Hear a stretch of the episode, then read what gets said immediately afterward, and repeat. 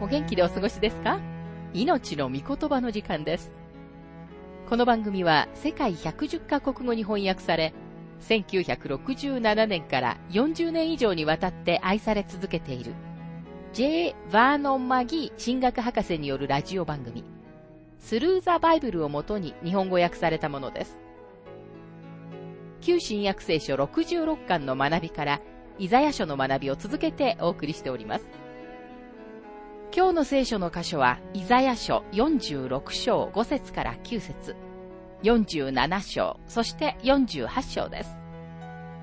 お話は、ラジオ牧師、福田博之さんです。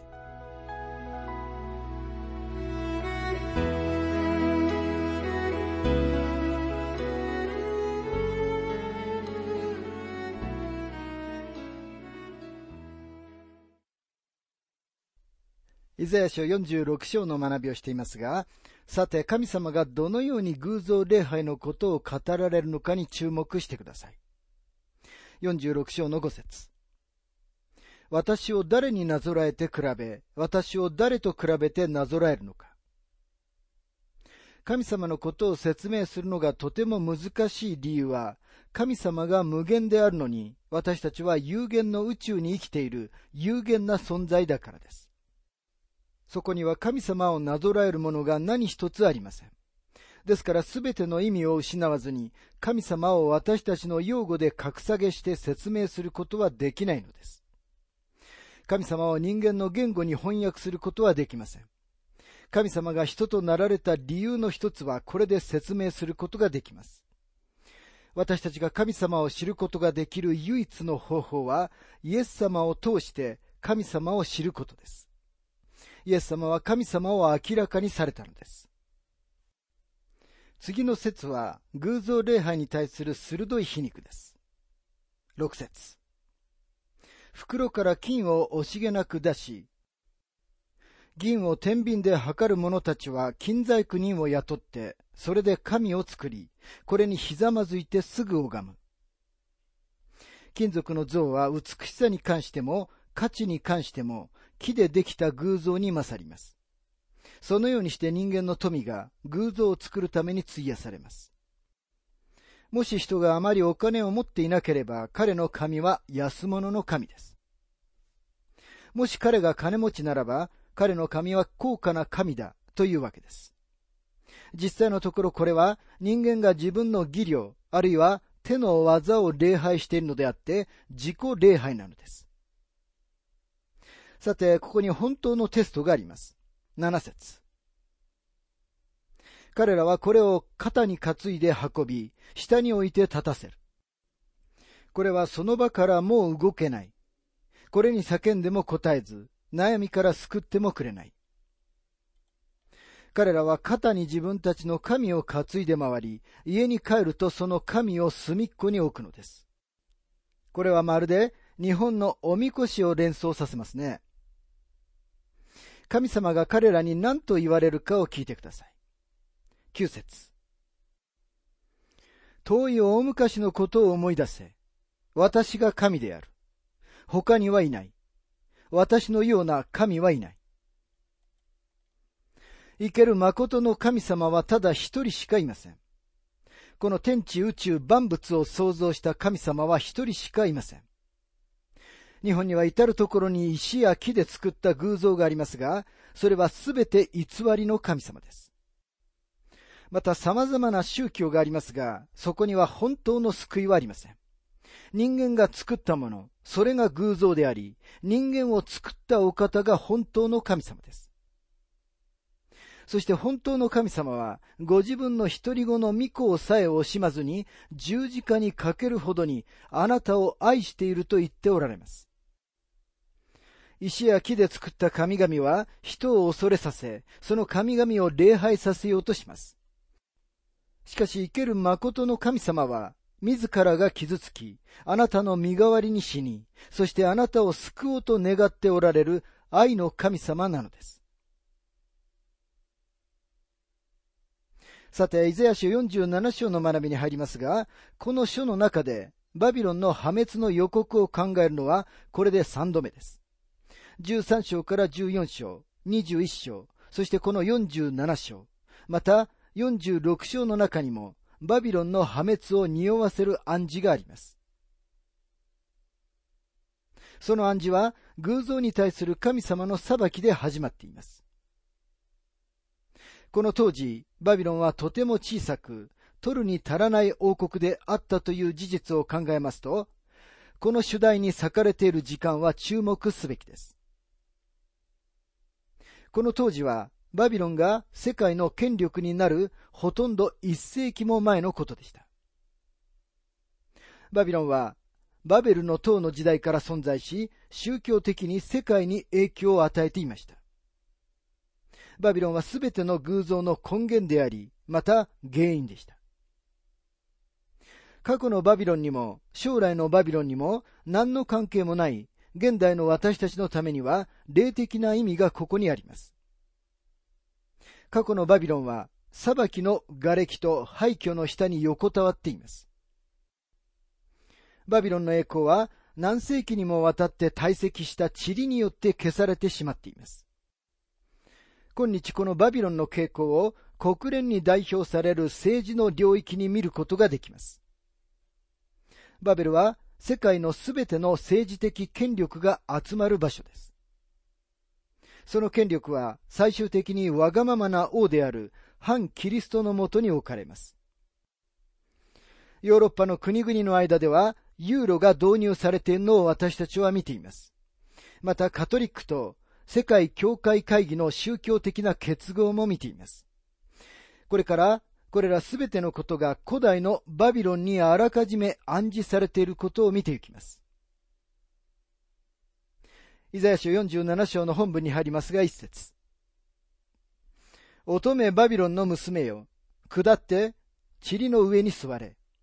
カルデア人の娘よ、王座のない地に座れ。もうあなたは優しい上品な女と呼ばれないからだ。下ってとはバビロンに対する神様の命令で、犬に対する呼び声と同じです。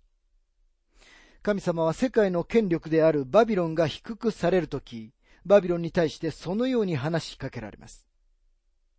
神様は、バビロン、教わりと言われるのです。主イエスがガリラヤ湖で嵐を沈められた時もそのようでした。主が波と風に語られた時、あなたが犬を黙らせる時と同じように、主は文字通り、黙れと命じられました。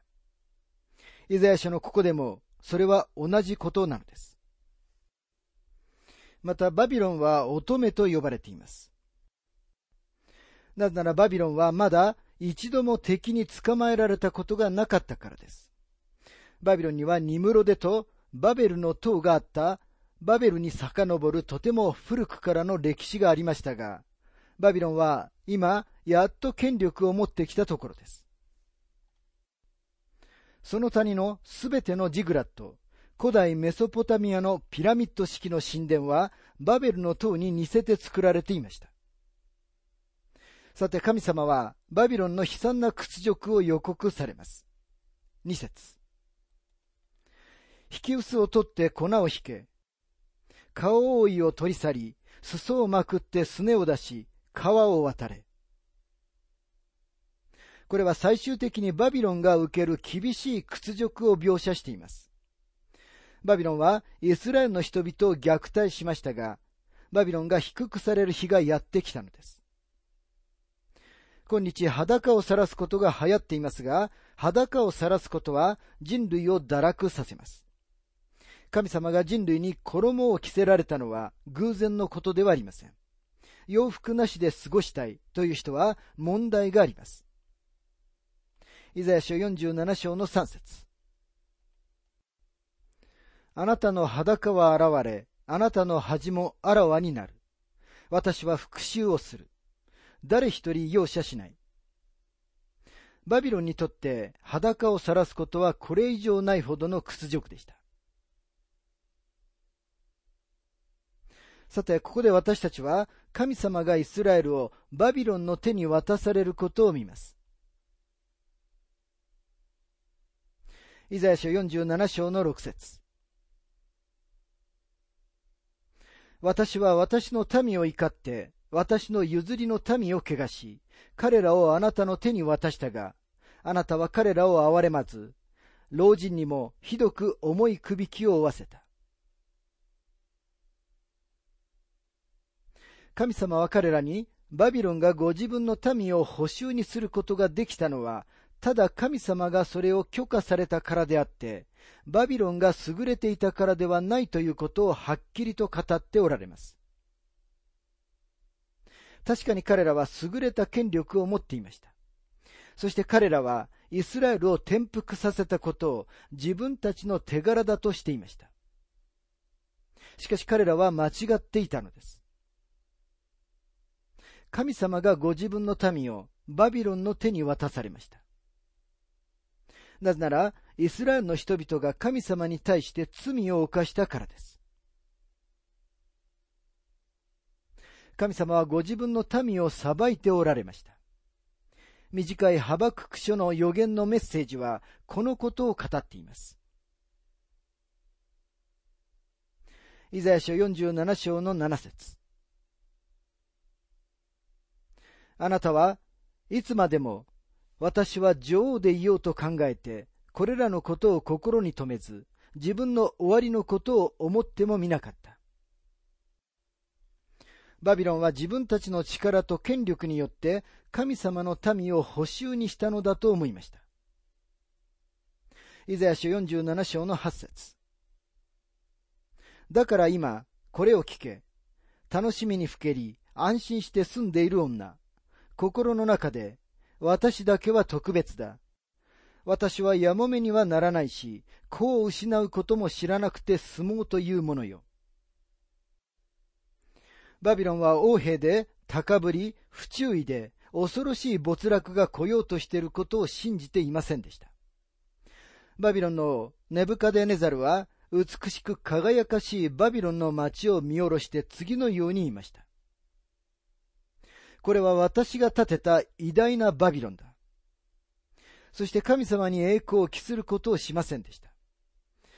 ですから神様は、大牛のように草を食わせるために彼を野に追いやられました。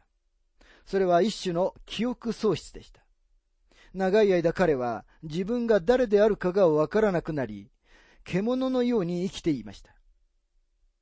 そのことは彼に対する神様の厳しい裁きでした。イザヤ書47章の10節あなたは自分の悪により頼み、私を見る者はないという。あなたの知恵と知識。これがあなたを迷わせた。だからあなたは心の中で言う。私だけは特別だ。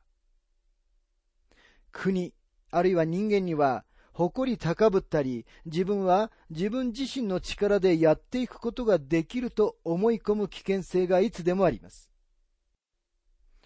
私たちは今日、何か偉大な職務を果たすことや、あるいは人類のために貢献することによってではなく、人を貶める業界にいること、つまり人々を立て上げる代わりに堕落させることで、人々が金持ちになれるというような国に生きています。何百万ドルというお金が娯楽で設けられ、無数の人たちがアルコールを売ることで金持ちになっています。私たちは国として多くのいかがわしいビジネスに関わっており、私たちのビジネスの手段はいつでも尊敬すべきものではありません。私たちはこれらのことを覆い隠そうとしますが、神様は見ておられます。そして神様はバビロンを裁かれたように、私たちをも裁かれるのです。イザヤ書47章の12節さあ、若い時からの使い古しの呪文や多くの呪術を使って立ち上がれ。あるいは役立つかもしれない。怯えさせることができるかもしれない。神様は皮肉っぽくバビロンが頼ってきて、そのゆえに問題を招いた魔術に頼るようにバビロンを促されます。事実上神様は、あなた方は魔術が偉大だと思ったではないか。問題から助けてくれるように魔術に頼ったらどうかと尋ねておられるのです。イザヤ書47章の13節あなたに助言する者が多すぎて、あなたは疲れている。さあ、天を観測する者、星を見る者、新月ごとにあなたに起こることを知らせる者を並べ立てて、あなたを救わせてみよう。バビロンとは混乱という意味で、混乱が彼らを取り囲んでいます。バビロンは内側から死にかけていました。現代の私たちも経済的な力に頼っている国の中に生きていますが、私たちの問題は道徳です。国として私たちは生ける誠の神様から離れてしまい、道徳が堕落しています。一見私たちに何の関係もないと思われるような古代都市バビロンには私たちのためのメッセージがあります。神様に裁かれたバビロンの瓦礫の石たちが私たちに警告のメッセージを伝えているのです。さて、イザヤ書48章の学びに入りますが、この最後の3つの部分は、すべてイザヤ書57章の21節にあるように、悪者どもには平安がないという言い回しで終わっています。メシアが平和をもたらされますが、主を拒否する者たちは決して平和を知ることがありません。偶像に頼ることはメシアに背を向けることです。見てきたように、この部分は偶像礼拝を公然と非難しています。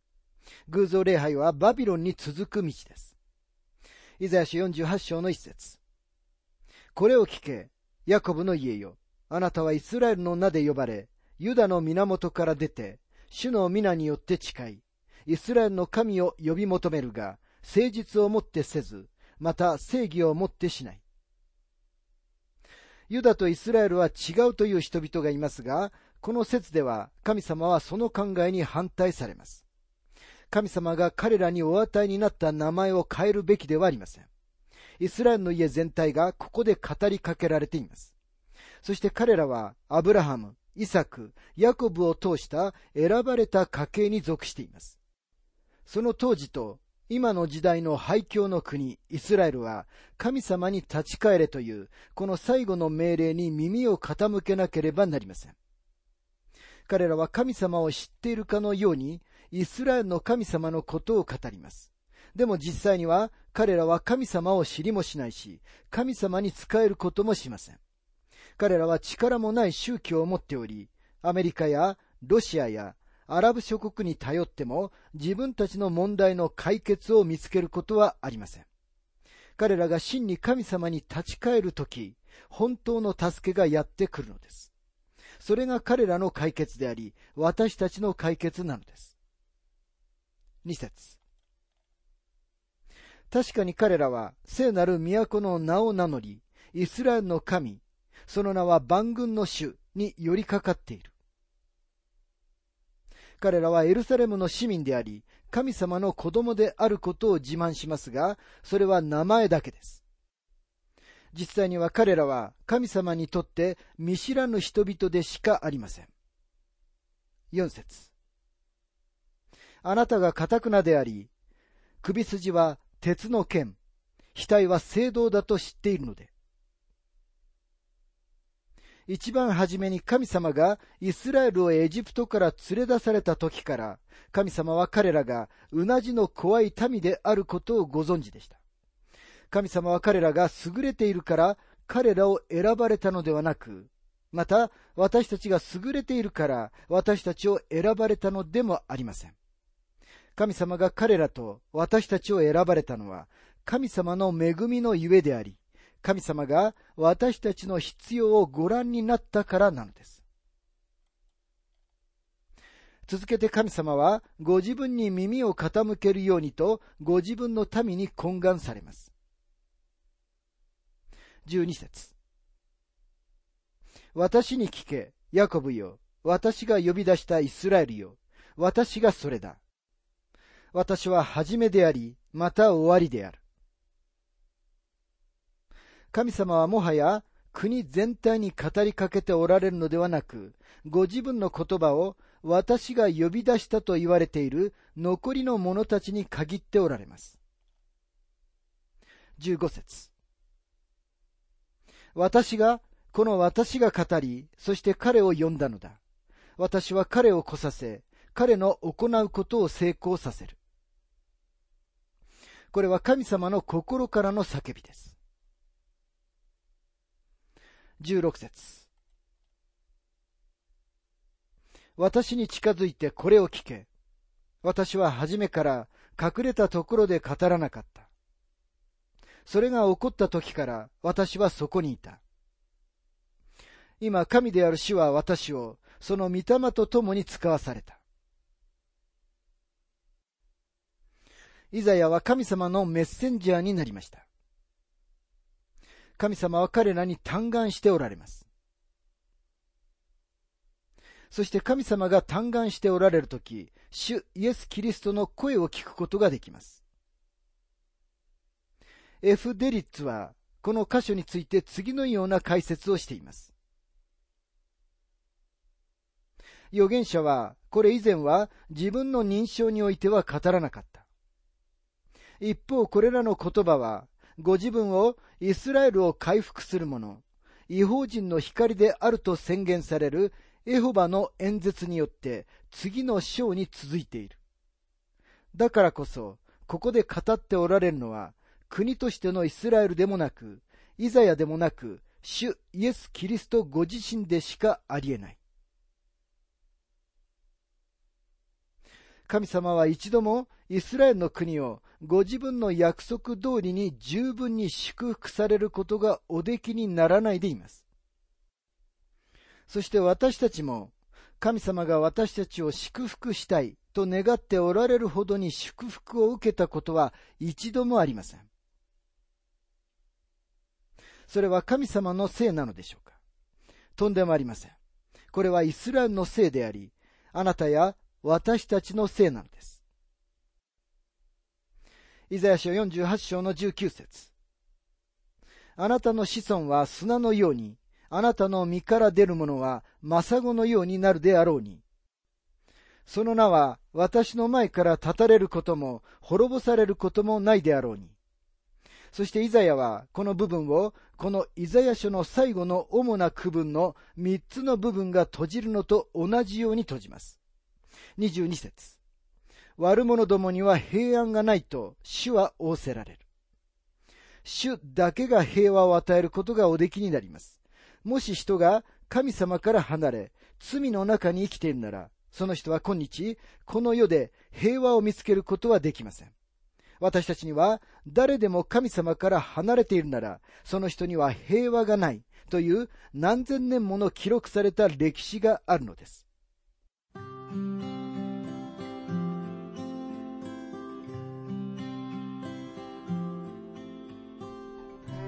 命の御言葉お楽しみいただけましたでしょうか？今回はバビロンの滅亡の詳細というテーマでイザヤ書46章5節から9節47章そして48章をお届けしました。お話はラジオ牧師福田博之さんでした。なお番組ではあなたからのご意見ご感想また聖書に関するご質問をお待ちしております。お便りの宛先は、郵便番号592-8345大阪府堺市浜寺昭和町4-462浜寺聖書協会命の御言葉の係。メールアドレスは全部小文字で ttb.hbc.gmail.com です。どうぞお気軽にお便りを寄せください。それでは次回までごきげんよう。